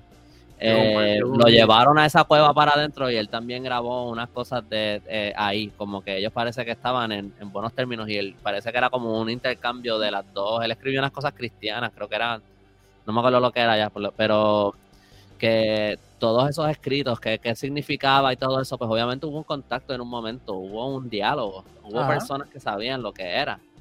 Y, o sea, que personas que, que, que sabían escribir y hablar en español. Y que se, que se guardó de eso. O sea, siempre hubo de Miguel Enrique, que Miguel Enrique llegó a ser el hombre más rico de, de- del Caribe dos veces en su vida. Y, Wow. y de ese tipo básicamente se borró toda la historia. Lo tenemos ahora por un montón de cartas y cosas distintas que sobreviven, pero porque era un eh, eh, mulato hijo de, de una esclava liberta, no se suponía que él se hiciera rico. A, lo- a la gente rica de aquí, a los blanquitos, a los aristócratas no les gustaba eso, pues todo Ajá. eso se borra. Tú sabes que sobre como que la historia de lo que es Puerto Rico, de lo que son los puertorriqueños, eso siempre se ha borrado. Y entonces hay, yo, hay, hay, hay muchos lados distintos de esto, porque obviamente está el lado de la identidad y no estoy entrando en cosas de nacionalismo o algo así, pero de, de, de quién es, de, de algún tipo de orgullo, de quién es uno, porque si tú ves, pienso yo que si tú ves a, tú hablas con alguna persona de algún país, o sea, país, independiente país, eh, qué sé yo, España, Italia, México, Chile, que Perú, lo que sea, Estados Unidos. Yo siento que siempre hay como, es algo bien sutil, pero hay como una autoestima que está ahí, que va más allá de si tú eres una persona que eres segura de ti mismo, no de ti mismo, como que hay, hay como un cierto autoestima que nosotros en Puerto Rico como que no tenemos. Sí. Como que es como, hay, hay algo ahí que como que con la seguridad con la que hablan de las cosas, que yo siento que nosotros no tenemos eso. Y, y nosotros, ¿Qué pues nosotros yo creo que no tenemos algo de, de que agarrarnos mucho de, de quiénes somos como país.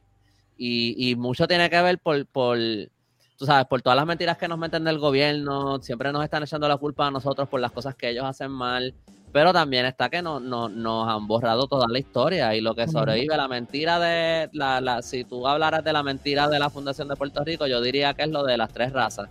Lo de, ah, sí, los puertorriqueños somos todos este, africanos, Africanos, taínos y, indios y- y, exacto, y y españoles. Pues está bien, genéticamente probablemente lo somos, culturalmente tenemos cosas de todos y qué sé yo, pero no, no es que no es que hubo un matrimonio feliz y Ajá. todo, tú sabes, esto vino a raíz de conquista, violencia, violaciones, Sí, fue la este, fuerza, de- no fue que no- bonito. no es- exacto, pero lo venden como algo bonito. Como Exacto. que mira, mira qué mira qué bonita ha sido la colonización para Sí, Puerto ese- Rico. ese es el de hecho, existe. Eh, Eh, esas políticas se habla que ese es el mito de, de fundación del Estado Libre Asociado. Eso Exacto, exacto. So, so, es, es lo que conviene de la historia. Y entonces, yo pienso que hay este lado, obviamente, de, de eh, ¿verdad? Si tú conoces la historia, tú ves cuando las cosas se están repitiendo, ¿verdad? El- lo que la gente siempre dice, tú empiezas a ver patrones.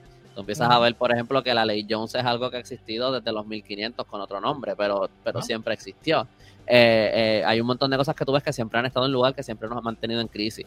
También hay otras cosas como que, que yo creo que es eh, probablemente hasta más peligroso, que es que a- después de que tú ves esos patrones, tú también empiezas a ver de lo que nosotros somos capaces, porque tú empiezas a aprender de estas personas puertorriqueñas, que fueron capaces de hacer cosas grandes. Igual que en otros países hay personas que lo hacen, no es que Puerto Rico sea más que otro país, Ajá. pero aquí no nos vemos así, aquí nos vemos como gente que no sabemos hacer nada bien. Siempre, ah, el puertorriqueño esto, ah, es que esta persona, es que pues aquí en Puerto Rico siempre, es que el problema en Puerto Rico, en Puerto Rico es que la gente ¿A ti no te ha otro, pasado que, no, tú hablas no con hay un ese, extranjero? tú sabes, No, Son sí, que que te interrumpa, este. Andrés, ¿a ti no te, no te ha pasado que tú hablas con un extranjero y que te menosprecie y los puertorriqueños tienden a afirmar esa menosprecio? Ah, sí, es verdad. Exacto. Nosotros... Y yo, a mí me encabrona. Sí, Como a mí que, me no. encabrona. Yo les conté lo que me pasó en aquella vez que estaba en la fiesta de latinoamericanos, ¿te acuerdas? En- Ajá. en- yo, yo, lo, yo creo que a lo mejor tú no estabas Yo, no, todavía yo creo aquí. que yo no estaba aquí. Y yo creo que eso fue un Patreon, este, que empezaron a decir que los puertorriqueños no son latinoamericanos. Habían allí, era un corillo bien grande de, de, de latinoamericanos, bien buena gente. O sea, habían, qué sé yo, no me acuerdo de todos los países, pero tú sabes, había argentino, peruano, Ecuador, Colombia, este, Chile, había gente de, de todos los países de Latinoamérica en una fiesta, en una casa en Estados Unidos, en Filadelfia. Y empezaron a hablar de que Puerto Rico no son latinoamericanos, porque nosotros no hemos sufrido las dictaduras que ellos han sufrido y que lo tenemos fácil Ay, porque estamos en. Estados Unidos y todo eso. Y, y estaba como que, pero en aquel momento yo no tenía los argumentos que yo, ten- que yo tengo ahora. Este, no le había dado cabeza a eso antes, ¿sabes? Pero si tú Ajá. piensas en los primeros 50 años de, de- de la presencia estadounidense aquí, que todo lo que teníamos eran gobernadores militares impuestos. Antes de eso, España, los, los, o sea, papito, siempre tuvimos dictadores. Exacto, exacto. Pero, pero que aparte de eso también, como, whatever, eso es, es- eso es toda otra historia, pero que de- ellos nos ven a nosotros, ellos pi- piensan que nosotros la hemos tenido fácil. Sí, porque Eh, tenemos eh. la ciudadanía, pues fue todo happy go lucky. Este, mira qué bien nos va. Mira, yo me acuerdo, no me acuerdo qué episodio, me acuerdo que estaba Yesiel, eh, Fefo, y no sé si estaba así, fue en ese episodio, fue bastante eh, viejo, que era de la campaña de la estadidad de, de los PNP, que pusieron un mexicano diciendo, no, porque los beneficios... Me acuerdo de ese anuncio, sí. ciudad-". Pues, El- entonces- la, la estadidad y qué se me sepa, Y yo le yo dije, pero es que esa ciudadanía nos ha costado impecable de un montón de cosas que han pasado en la historia. Eso es la ciudadanía americana en Puerto Rico. La masacre de Ponce, eh, y ahí es pegable de un montón de cosas, y sea, este, bastante encabronado. eh, yo. Pero también, o sea, cosas más simples como que, ah, ustedes los puertorriqueños no saben hablar español. Y yo, wait a minute, no es que- y, y siempre está el puertorriqueño, ay, es verdad, nosotros barra- eh, cambiamos las R por la L. No, eso tiene todo. Todos los países, todos los países latinoamericanos tienen anglosismo, eh, tienen neo, eh, ¿sabes? Todos tienen eh, lo mismo. Y que la forma en que Cada los cual a su manera. la forma en que los puertorriqueños pronunciamos y hablamos y tenemos ciertas este, palabras donde hacemos cambios de, de, de- de sonido, tiene que ver con la- el tipo de español que vino de España, porque no todos los españoles hablan el español de la misma manera, o sea, el castellano. Aparte de que, por ejemplo, si un argentino te dice una cosa como esa, ajá, cabrón, pero tú cambias los acentos. Tú, eh, eh, las reglas de acentuación de las el chulas y agudas las- tiene lo cambias por carajo. Así Y que hasta no- los escriben así que me sorprende. Sí, Ellos lo le ponen los acentos en, en... Sí, sí, sí. Exacto. No, Así que- que- como dicen, exacto, que es que- escúchame, lo escriben así mismo, escúchame, con el acento en la... eh, mira. Sí, a, nos- a nosotros nos, nos tratan como, o sea, este, Como aquí- yo, yo creo que ya no lo hacen aquí, pero como antes aquí hablaban de los dominicanos, básicamente así hablan eh, Latinoamérica de nosotros.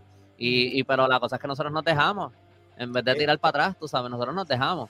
Que está cabrón, porque cualquier otro país te saldría con mil mierdas pa- pa- de atrás para adelante, pero, pero aquí nosotros sí, es verdad, es que... Y a mí me eso, eso es lo más que me encabrona de, de Eliezer Molina, ¿sabes? Que él sigue hablando de, de, de los puertorriqueños también como si fuéramos unos anormales y como si todo lo que está pasando aquí es culpa de nosotros y no de los gobernantes. Y a mí eso me saca por el techo. O sea, Sí. ¿cómo tú vas a gobernar? Con, ¿Tú de verdad vas, vas a echar para adelante un país que, que tú no respetas a su propia gente? Por eso A mí que me no saca por el techo, o sea, pues, sí. tira muchas cosas que son verdades, pero entonces después eh, arruina todo el argumento. Lo daña con su ego. Cuando le mete su propio ego en el medio, lo jode. Sí, el, el- que- qué morones son ustedes que no votaron por mí. Ajá. Cabrón, qué bueno que no voté por ti con esa actitud que tienes. Ajá, O sea, sí. No, ustedes son bien, bien... Mira, pregunta, pregunta, espérate, antes de poner el de, el de Belkis, pregunta, ¿Eliseo o Jay? Los dos. Eliezer, Eliezer. No, Jay, Jay- oye, Jay, que diga lo que le da la gana, él no, él no está corriendo para nada. Ajá, exacto. Eliezer es el que se está vendiendo como el candidato a la gobernación. Eh, Mira, que- Belkis pone aquí, eh, los medios minimizan los esfuerzos de grupos de base comunitaria cuando es el gobierno, les pone, tra- eh, le pone mil trabas y siguen diciendo que el boricua es vago. Esa es otra. Ah, ustedes los puertorriqueños son unos vagos. No, puñeta. No. Lo que pasa es que usted- bien. eh, lo que pasa es que ustedes los latinos, ustedes el resto de los latinos se dejan y no conocen sus derechos laborales, pero nosotros los puertorriqueños tenemos conciencia de nuestros derechos laborales y no nos vamos a dejar pisotear por cualquier compañía así porque si no, a mí me pagan eh, justa compensación por mi trabajo. Ah, que hay dos o tres que son vagos, sí, pero pues eso los hay en todos los países. Exacto, porque el mexicano, el mexicano trabaja con cojones en Estados Unidos. Yo que viví en Texas lo vi. Pero por los dos o tres que son unos vagos, la fama del mexicano en Estados Unidos es que es un vago que está vendiendo China en una, en una luz durmiendo. en Que es lo mismo que le hacen. Para, irte la- para que tú- se levante ahí para con- y ese es el estereotipo en todos los, en los Simpsons. Es lo mismo que le hacen a, los a los negros en Estados Unidos, es lo mismo que le, que le hacen a, los a, los a los nativoamericanos en Estados Unidos también que viven en las reservas. Lo mismo. Ah, es lo mismo que nos hacen a nosotros y nos los vagos. creemos. Y nos los Exacto. creemos. Pero lo el mexicano lo ves que desde que se levanta hasta que se acuesta ahí co- re- recogiendo chin, trabajando en Tras, tras construcción. que vinieron, tras que vinieron y esclavizaron a los taínos, esclavizaron a los negros, los obligaron a trabajar por 500 años, después se atreven a decirnos, por 400 años, después se atreven a decirnos que somos unos vagos. ¿Tú sabes cómo yo mando el vale. documento de cualquier, cualquier extranjero que me dice, ah, ustedes los puertorriqueños son unos vagos, no quieren trabajar? Y yo, no. Y entonces, ¿para qué carajo los americanos trajeron la 936? Porque, eh, eh, o sea, trajeron compañías americanas para que nosotros, los puertorriqueños, trabajamos, porque nuestras manos de obra es especializada. Y es una de, una de las mejores del mundo. Por eso es que eh, eh, eh, eh, un montón de productos farmacéuticos se inventaron en este país, no en el tuyo. Pasa que quizá en el tuyo ahora, como es más barato, pues lo mudaron para allá. Pero donde empezó toda esa mierda fue aquí en Puerto Rico y así sucesivamente con un montón Yo de lo que digo es que lo- lo- los países, la- las personas de, de países latinoamericanos que hablan mierda de Puerto Rico, lo que son son unos changuitos, porque a la que cuando, cuando pega una canción, eh, de repente somos los más latinos, ¿verdad? No son latinoamericanos hasta que Ricky Martin pega o Bad Bunny o hasta que toda la música, toda la salsa que salió de aquí, de repente esto es lo que escuchan en Colombia. Y, pero después, anyway, nos critican. Pero nosotros somos los que estamos poniéndole el nombre en alto a todo. Y después J Balvin se está quejando de que en Puerto Rico no se la daban para cantar reggaetón y qué sé yo y toda la cosa. Pero cabrón, pero qué carajo tú, qué carajo te importa entonces si los puertorriqueños, digo, esto no lo dijo él, ya, ya aquí me estoy poniendo un, J Balvin no, no dijo que los puertorriqueños no son latinoamericanos, pero es como que esa cosa de que lo, si no- nosotros hemos, nosotros hemos hecho que todos ellos sean, que la gente le presta atención a todos ellos. Hay una industria. y por después no- nosotros. y después nos critican a nosotros. por nosotros. Sí, Exacto, los exacto. ellos se bajaron para Lo- eso. lo- los vaguitos de aquí crearon toda esa pegada. industria. La industria más pega en el mundo latino ahora mismo se creó aquí, so, nada más con el testigo. Y antes la salsa, tú sabes cuánto, Y la- cuánto ha exacto, salido de y antes aquí. de eso la salsa. cuán- cuánto que se ha creado aquí ha facilitado a que esos otros géneros, como que yo me imagino que, yo, yo no soy un experto en esto, pero yo me imagino que el, el dembow no hubiera llegado donde ha, a donde ha llegado si no fuera porque antes est- estuvo el reggaetón aquí, que le abrió las puertas a ellos, esas colaboraciones, ese tipo de cosas que esa industria Es que pudo vamos a crecer hablar la aquí. clara, vamos O a hablar clara. El, el, la- música urbana. Digo, los dominicanos no hablan pestes de los puertorriqueños, creo yo, por lo menos. Sí, sí lo hacen, lo- claro que lo hacen. No Todo los he el mundo escuchado. habla peste de pero todo el mundo. Todo el mundo habla habla peste de todo el mundo. Pero no como, no como, no como los, los eh, latinos continentales. No, no creo, porque nosotros Los- los tenemos. caribeños yo creo que nos llevamos mejor más entre cerca nosotros. sí, quizás, pero Sí. sí, los dominicanos Nosotros tenemos más, más cosas en común en el hecho de que somos afrocaribeños, somos vecinos eh, isleños. Hablamos bien Este, rápido. Yo creo que para los dominicanos de- nosotros hablamos lento, ¿verdad? Sí. Sí, Y para los cubanos también, de Los están, pero cabrón, acaba de hablar ya. y uno que acaba la Hay, milla. cuba- hay cubanos que yo no entiendo por lo rápido que hablan. porque- Hablan rápido, hablan rápido. Pero de nosotros dicen eso los, los latinoamericanos, que se tardan Sí. como tres días en decir una palabra. Como que Sí. Como el presidente de México, yo no, yo no soporto escuchar un discurso de ese señor.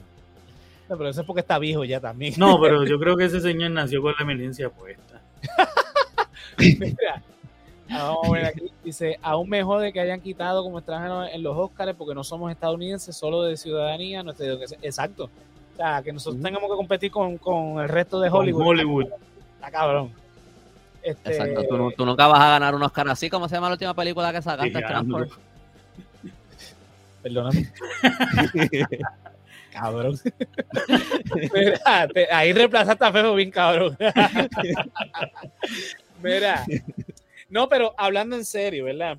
eh, ¿verdad? sacamos toda esta conversación de, de las peleitas que tienen los latinos a, contra nosotros los puertorriqueños, porque nosotros los puertorriqueños no nos sabemos defender, porque aquí en Puerto Rico nos han borrado la historia, y eso es lo que estábamos hablando del Centro de Ceremonial Caguana con su intención de, privatizar, ¿verdad? Eh, que uno de los riesgos de la privatización de un centro histórico como este es que se, ¿verdad? se, se haga caricatura nuestra herencia taína, nuestra herencia indígena, esos pueblos originarios, se convierten en un atractivo turístico y esté lejos de la realidad de lo que pasó en la historia eh, nuestra. Y es importante, muy importante, este, nosotros como pueblo, preservar nuestra historia, porque eso es lo que nos identifica, eso es lo que nos hace únicos. Y no... yo, yo, que, yo que escribo tanto de historia y escribo mucho de la historia indígena y me frustra lo, lo poco que hay, ¿sabes? Lo poco que sabemos. Tanto, tanto que hemos llegado por, por lógica.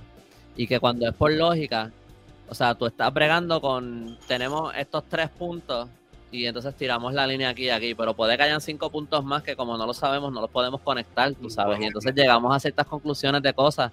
Digo, los historiadores lo hacen, ¿verdad? Y hacen un trabajo cabrón, porque llegan a una, si esto es así esto es así, y tú dices como que, wow, como que eso está cabrón que tú puedas llegar a esa conclusión. Un trabajo brutal.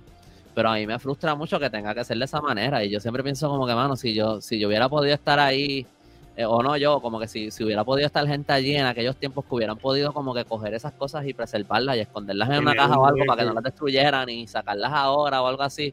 Y, y todavía hoy día eso es algo que está en riesgo de perderse. Como que lo, lo tenemos ahí, está ahí ahora y todavía se puede perder. Como que todavía eso se podría perder hoy día. Como que está tan cabrón, como que toda esa gente, imagínate, imagínate que, que como que piensa como en, la vida eterna. Como que, ¿verdad? Como que yo creo que eso es algo que a la gente le da mucho miedo, que la, la idea de que cuando te mueras, que no haya nada después. Que todo como que desapareció, como que te moriste y ya, y dejaste de existir y ya, y no hay más nada, ¿verdad? Eso a la gente le asusta un montón. Y, y que es una manera de uno seguir existiendo después de morir es en el recuerdo de la gente. En el recuerdo de la gente, ¿verdad? ¿Y qué pasa con toda esta civilización que básicamente se ha olvidado? Porque nosotros de, quién sabemos los nombres, de algunos caciques. Y de algunos encomendados que sabemos el nombre que le pusieron los españoles. Dice como tú buscas en los documentos Francisco Indio, este Juan, qué sé yo ni qué, eh, porque lo bautizaron. Y no sabemos nada de esa gente, nada de esa gente, todo eso se perdió. ¿Quién los recuerda a ellos? Nada, como que eso es tan y tan triste. Y esos son antepasados de nosotros, está bien, tenemos una mezcla. A mí no me importa mucho la, lo del el porcentaje de sangre ni nada de eso. Esa gente estuvo aquí, ellos construyeron este país, como que eh, ellos, tú sabes, eh, ellos compartieron esta tierra donde nosotros vivimos, como que ellos han sufrido sufrieron aquí, defendieron esta tierra, todo, como que para mí ellos son tan tan míos como cualquier otra cosa, tú sabes. Exacto.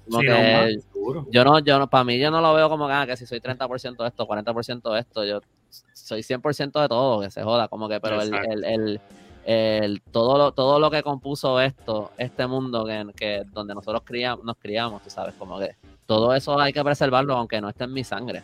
Y no es que yo vaya a andar por ahí diciendo, ah, yo soy indígena o algo así, pero como que, o sea, no estoy hablando de esas cosas que yo lleno en el censo ni nada de eso, pero como que todo eso es importante. No importa que si tú, que si tú tienes esa sangre o no. Y, y, es, bien triste pensar que eso se vaya a borrar. Y se ha borrado. O sea, ¿cuántas cosas? Sí, se ha borrado un montón de cosas. Y en tiempos recientes, ¿cuánto eso se ha perdido? Pero eso es, es, una falta de respeto, ¿sabes? Bueno, no hay tiempo para más, pero nada, lo dejamos con esa conclusión. Este, obviamente vamos a seguir tocando el tema, vamos a estar pendientes obviamente qué pasa con Caguana, este, con Roosevelt Road también que no lo tocamos, pero bueno, Caguana parece que se que se atendió, parece que eso ya por ahora está no, va a pasar, ya ese proyecto lo retiraron. Este, a menos que después salga algo más que en secreto. Sí, pero obviamente, obviamente hay en los últimos tres gobiernos ha habido intención de desaparecer inclusive el, el Instituto de Cultura Puertorriqueña. No, hay que estar pendiente, porque ya han habido muchas movidas para resolver eso. Por ahora hemos logrado, eh, digo yo, yo lo más que he hecho son cosas en las redes, yo no he estado ahí, pero la, gente que se ha manifestado, que se ha movilizado, han logrado detener esas cosas por ahora. Ajá. pero han, han habido tantos intentos que eso está en mucho peligro, pienso yo. Sí, Eh, claro que y, y- y hay que seguir estando pendiente de eso. Eh, pero todavía están estas otras cosas pasando lo de Roosevelt Roads. Yo ni siquiera sé lo que es eso. Vi algo en las noticias, pero no sé. Eso lo tenemos que discutir después. Y lo de Salinas en algún punto hay que tocarlo a fondo, que lo seguimos pichando. Hay que ver qué pasa Pero con hay- la hay- investigación. Eso que Hay que meterle mano a Salinas. Yo me imagino que el lunes que viene eso todavía va a estar pasando. Va a estar pasando. Sí, Que sí. Eso también es otra privatización ahí. Básicamente cogieron este esta tierra protegida y la y la convirtieron en urbanizaciones. invadir. O sea, Este Ujú. país está cabrón, pasan unas cosas que... So, Exacto. bueno, pero nada, eh, vamos a, a- concluir el episodio de hoy para entonces grabar el Patreon. Eh, primero que nada, los anuncios. eh, ya está disponible el capítulo de aniversario de la semana pasada en todo, ¿verdad? En YouTube y en todo donde quiera que escuchen podcast.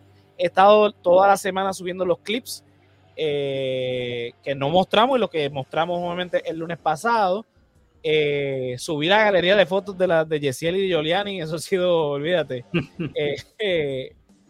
¿verdad? Todo el mundo le, le ha fascinado recordar esa, eh, esos primeros meses de resaltado cuando poníamos esas, esas poca vergüenza. También ya se liberó el tercer episodio de la clasecita de Josian, donde afirm- afirmo que Puerto Rico es una república. Así que ese, ese episodio, eh, ¿verdad? Este, lo liberé creo que el sábado. Ya está en YouTube y donde quiera que escuchen podcast. Eh, también está en donde quiera que escuchen podcast y en, en YouTube el último capítulo de Resaltado el Geek, que hablamos obviamente de, de- de lo de Amber Heard y, y- y Johnny Depp. Hoy resumió el juicio, lo, lo estoy siguiendo todavía. Así que el jueves obviamente se- seguiremos hablando sobre el tema. Eh, mira, Andrés estuvo con eh, Guillermo José Torres, hijo, en Noticentro. La semana que viene van a salir unos reportajes, así que estén pendientes a, Guapa ahí, este, en Noticentro. Eh, ¿Te dijeron qué edición va a salir? Me imagino que el de la tarde. Eh, dije Noticentro, yo no, yo no sé dónde es que él saca esos segmentos de historia, este, que ha hecho unos cuantos, él tiene como una serie, hasta se me olvidó el nombre del segmento, sé que va a salir el 3 y el 4 de mayo, no tengo mucha información, este, yo soy una de las personas que entrevistaron, están entrevistando a otras personas más, pero eh, eh, pero nada, yo, yo pienso que va a estar bien interesante, el tema está interesante, yo no, yo no sé cuánto puedo decir, yo, yo me imagino que esto no es Marvel, pero no, tengo miedo de decir algo y que me... No, no, No, No, no, no creo que- no creo que si, nada no top firmaste, si no firmaste ningún contrato de confidencia- confidencialidad, no creo que. No, no, no creo, que, no creo que es top secret ni nada, pero mejor lo, lo ven cuando lo vean y, y, Claro. este, y me dejan saber, pero eh, bien buena gente el tipo, me cayó súper bien, no lo había conocido y, y bien buena gente que es. Eh, Este, ya lo saben. Pendientes Ujú. la semana que viene a Noticentro. Yo creo que eh, José Guillermo Torres está en la, en la edición de la tarde, si no me equivoco. Yo no veo televisión local, así que no, no estoy seguro, pero estaré pendiente. yo entiendo que sí, pero yo no, es que yo nunca sé quién es nadie, mano. Yo no, yo no sé, eh, o sea, yo sabía quién era él porque lo decía en el Instagram y yo, anda para el carajo, cuando una vez me dio follow y yo, anda para el carajo. Y este, pero, y se lo dije a mi novia y se pompió porque ella sí sabía quién es él y yo como que, ah, pero, Andrés es el típico puertorriqueño que no conoce nada de los artistas locales. O sea, Bueno, sé de, la, sé de la gente del pasado, pero hoy día quién es... Quién Pero es no te apures. no te apures, que yo sé quién es Natalia Rivera y la Bulu por lo que es. El resto de los demás no sé quiénes son. Yo sé quién que- es Bad Bunny. Este, Bueno, Bad Bunny, ¿quién no sabe quién es Bad Bunny? Hasta mi abuela sabe quién es Bad Bunny. Tiene 83 Exacto. años. Así que nada, mira, va a ver en los comentarios antes de seguir. Mira, eh, de aquí para Hollywood dice este, Mercedes. Eh, Queen dice igual que yo.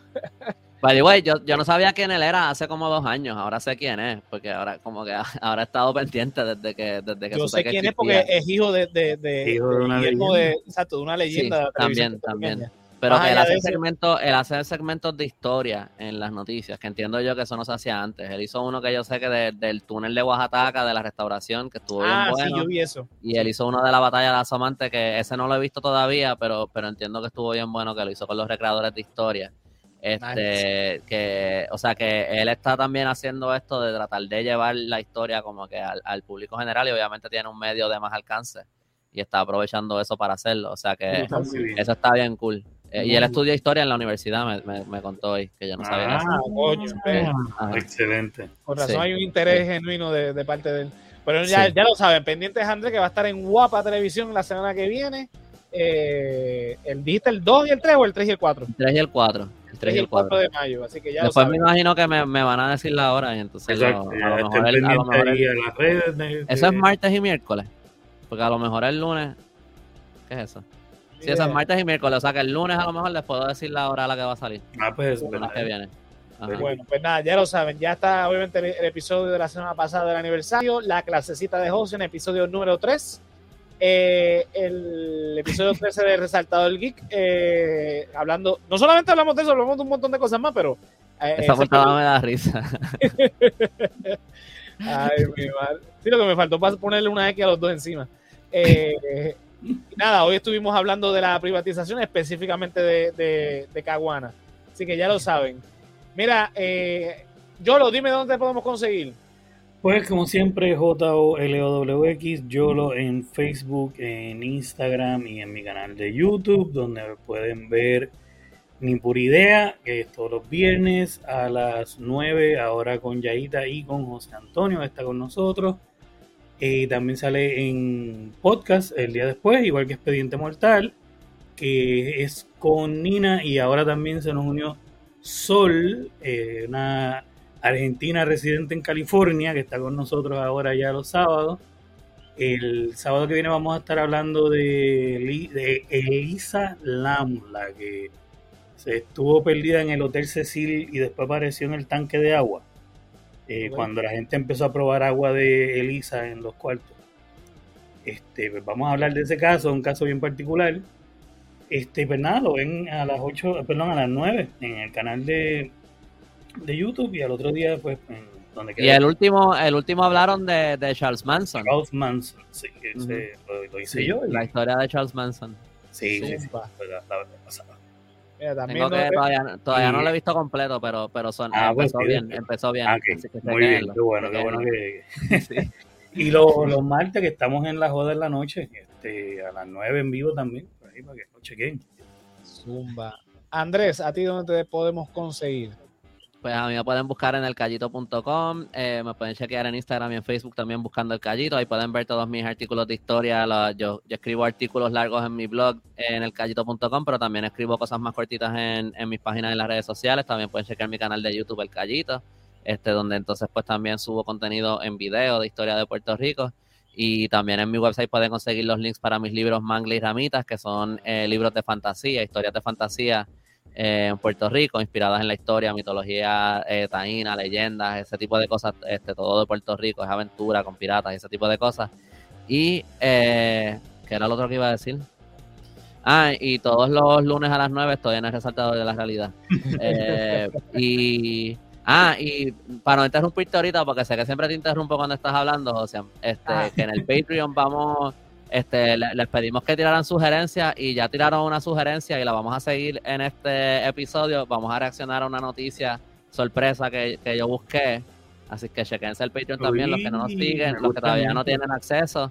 Ya, ese es contenido que no se libera después. Este es exclusivo Ese- para Patreon. Forever. Este no es como la clasecita de Josian. Y, y si ustedes quieren que hablemos de temas específicos, si nos quieren hacer preguntas, ese tipo de cosas, este nos, nos pueden entrar por Patreon y nos pueden decir, mira, cubran este tema que me interesa o lo que sea, y podemos hablar de eso. Yo, yo, yo empecé a hacer, esto- a hacer esto sin pedirle permiso a Josian, pero No, no, pero me ha dicho nada. No, excelente. Sí, no, tranquilo, tú lo tiran para adelante. Eh, de hecho, esa es la idea de Patreon. Mira. Fefo no está, pero voy a bloquear las cosas de él. Ya saben que a Fefo lo pueden conseguir en El Hombre el Lobo en Instagram, en Resaltador Comics en Facebook e Instagram, Spectro Show en YouTube, Facebook e Eh, la Instagram. camisita de Spectro Show la tengo hoy. Zumba. Mira, la banda de Fefo en Noches de Baúl en Bandcamp, eh, Instagram y Spotify. Y el nuevo perfil de Fefo, el Hombro Lobo. El Hombro Lobo. Ese en logo está bien cabrón. Sí. que chequense eso en Instagram, que es el nuevo perfil. Que de- by, by the way se, sin- se sintió su ausencia, en verdad. No Sí, sé si sí, ustedes lo sí. sintieron, pero se sintió un poquito. Sí, sí. Pero nada, mira, a mí me pueden conseguir en todas las redes sociales como José Antonio RO91, Facebook, Twitter e Instagram. Y Twitter que ahora es de, de Elon Musk. Este, 44 mil millones de dólares el tipo dio para comprar las redes sociales. Así que imagínate, está loco tipo. estar aburrido. Sí, en verdad que sí. Eh, mira al resaltador de la realidad en www.elresaltadordelarealidad.com, Facebook, Twitter, Instagram, YouTube y donde quiera que escuchen podcast. Ahí pueden conseguir nuestro podcast principal, que es el Resaltador de la Realidad, el podcast que hablamos de política y de historia de Puerto Rico. Eh, el Resaltador Geek, que hablamos de temas sobre cómics, lucha libre, cine, este, series de televisión, todo lo que tenga que ver con geek, eh, gaming también a veces hablamos. Eh, la clasecita de José, que ya tiene tres episodios liberados, tiene una, un episodio o sea, el, se, anticipado en Patreon, después liberado tres meses después en, en las demás redes. Eh, Mira, deberías bajar un poquito los logos de lo que dice arriba, darle un poquito de espacio. Yo, de los logos de las redes sociales, yo los pondría un poquitito más chiquitos, este, para darle un poquito más de respiro al, al, al website arriba. Está bien. el, artista gráfico. El, artista gráfico, que, que, criticó el de Caribbean Cinema, el logo nuevo de Caribbean Cinema por todas las redes sociales. Porquería logo. En verdad que sí. Pero nada, este, ahí también consiguen próximamente el politólogo de cocina, que ya estoy casi planchando el, el, el, el, primer día de grabación. Esto está casi ya llegando. Va a ser en mayo. Este, así que. En verdad, ya mayo. Mayo voy a grabar, grabar, editar y pues, se publique, no sé, pero ya en mayo porque tengo que hablar con Facebook, pero nada, se los, se los dejaré saber después, el politólogo que cocina, que ese es el próximo proyecto de Resaltador de la Realidad. Así que chequense eso. Mira, para apoyar nuestro contenido y que sigamos haciendo todas estas locuras que nosotros hacemos, www.patreon.com slash el resaltador de la realidad. Los tiers comienzan desde un pesito y tiene este acceso a contenido exclusivo como el que dijo Andrés ahorita y te unes al corillo de Keila, Joan, Melissa Meléndez, Luis Martes, Ricardo Torres, Mercedes Nieves, Andrés Sanfeliz, Joel López, José Ramos, Juan del Valle, Gerardo Monge, José Ramos Vega y Néstor Soto. Ahí tienen acceso a los after shows de El Resaltador de la Realidad y El Resaltador Geek. Aparte que tienen, eh, de hecho, anticipado con el tiers de 5 pesitos de la clasecita de Josian y eventualmente el politólogo que cocina. Este, y mira, si no nos puedes apoyar de esa manera, www.elresaltadordelarrealidad.com, cliqueas en tienda y mira, te consigues una gorra como la que tengo yo, una camisa como la que tengo yo, o una gorra y una camisa como la que tiene este Yoro. O si no, mira, una tacita de, café como la que tiene Fefo allá en Pado Seco. Enseña, enseña la camisa. Nice. Está bien, cabrón. Así que decía, mira, esa tacita que el, de hecho el lunes pasado explicamos letra por letra, así que chequense eso. Voy a ver si ese clip este, a las redes este, de, la explicación de cada letra del, arte de El Hombre Lobo. Mira, hay camisa, hay mousepad, hay stickers, hay de todo ahí en la tiendita de Resaltador de la Realidad con diseños de El Hombre Lobo, El Callito y este servidor. Oye, estaría bueno hacer t-shirts con las letras solas cada uno. ¿Sabes que a la gente le gusta ponerse ropa con las iniciales de, su nombre? Con las letras solas cada una de, de Rivera Chats. Como que la A sola, la D sola. Próximamente en la tienda de Resaltador de la Realidad. Mira, todos los lunes y todos los nueve en vivo por Facebook, Live, YouTube y Twitch. Los lunes con el Resaltador de la Realidad y los jueves con el Resaltador Geek. Así que vamos con los últimos comentarios y nos vamos. Mira, dice Mercedes que eh, dañaron el logo de Caribbean Cinema, de verdad que, está bien, es que está bien mierda. El logo más mierda. El logo más mierda. Puso un, puso un status larguísimo en mi Facebook de, de, sobre, sobre cómo lo dañaron. Sí. Mira, dice Mercedes que el odio de FEFO hacía falta. Sí. Nada, pues ya lo saben, Corillo. Eh, nos vemos hasta la semana que viene. Buenas noches, resaltadores. Nos vemos. Andrés. ¿Cuál es ese? La música favorita tuya, Andrés.